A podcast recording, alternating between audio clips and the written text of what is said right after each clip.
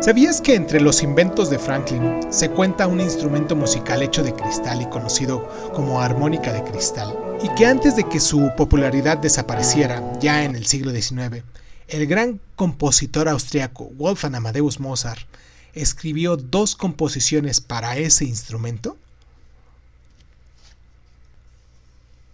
Benjamin Franklin, el norteamericano más famoso e incluyente del siglo XVIII, fue inventor, diplomático, periodista y también fue hombre de Estado. Participó en la firma de la Declaración de la Independencia y de la Constitución de Estados Unidos.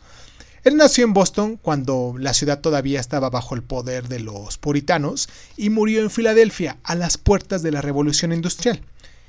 En su larga vida, eh, Franklin probablemente contribuyó más al desarrollo político y cultural de la joven nación que ningún otro de sus contemporáneos. Incluso Franklin ayudó a descubrir la electricidad, publicó un periódico de éxito e inventó el horno que lleva su nombre.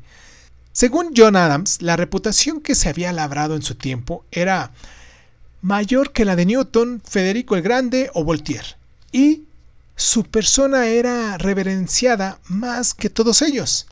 Algunos historiadores incluso lo han denominado el primer norteamericano. Franklin era el décimo quinto hijo de Josiah Franklin, un fabricante de, de, candelabros que emigró a Boston a finales del siglo XVII y cuando tenía 12 años se puso a trabajar para uno de sus hermanos, un editor periodístico. Sus tareas consistían en operar a las prensas, pero mmm, pronto empezó a escribir artículos para este periódico. Ahora bien, cansado de trabajar para el hermano desagradecido, Franklin se trasladó al sur de Filadelfia con apenas unos 17 años y ahí publicó periódicos y libros de humor y terminó por convertirse en uno de los ciudadanos más prominentes de la ciudad.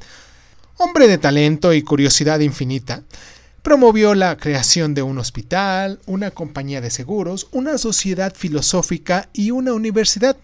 En la actualidad, la Universidad de Pensilvania que sigue funcionando hasta el día de hoy.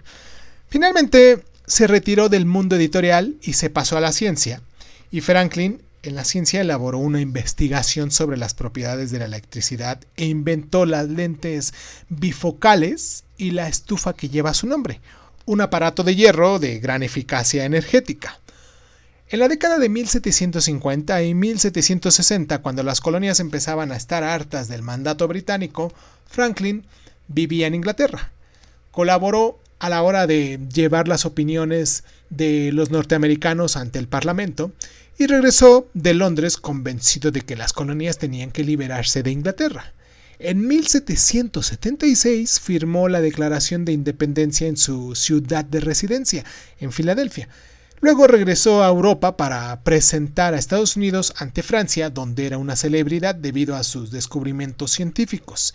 A los ojos de muchos europeos, la joven nación ganaba credibilidad solo por el hecho de verse asociada con este gran científico. Luego regresaría a Pensilvania, donde seguiría trabajando prácticamente hasta el día de su muerte.